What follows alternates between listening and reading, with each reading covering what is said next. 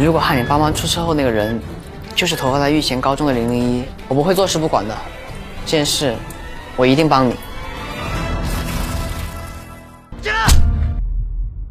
你说什么傻话？啊有我们两个在这，你怕什么？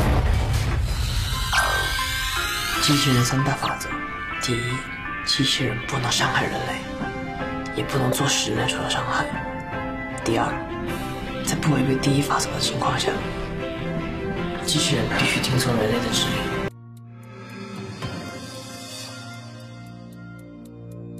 机器人不应该有自主意识